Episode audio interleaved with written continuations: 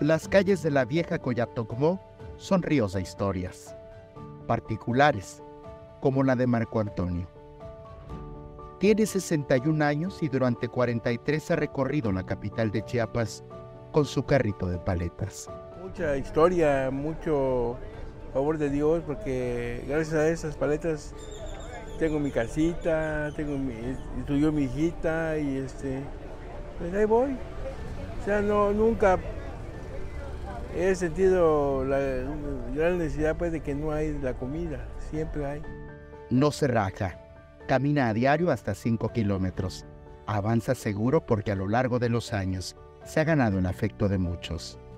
Pues aquí 200 pesos, 250, ahí va, 100 pesos a veces cuando está, pero si sale para la comida, sí, ¿no?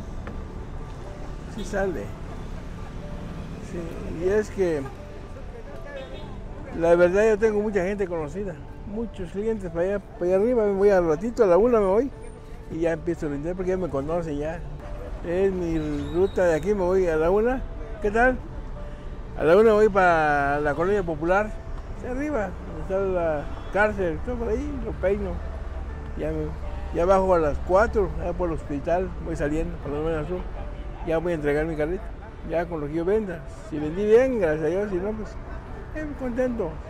Agradecido con Dios que nos da la vida y que nos dio la gran oportunidad de despertar ese día pues, con buena salud. Don Antonio es originario de Comitán.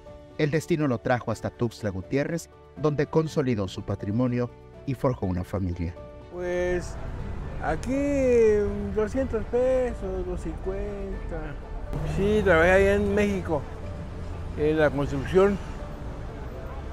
Yo ahí me accidenté en la Ciudad de México y me pensionaron. Pues, desde el 83 me pensioné yo. Con imágenes de Christopher Canter, Eric Ordóñez, Alerta Chiapas. No tengo ningún problema ahorita, ni económico, ni de salud, ni nada. Yo estoy feliz de la vida.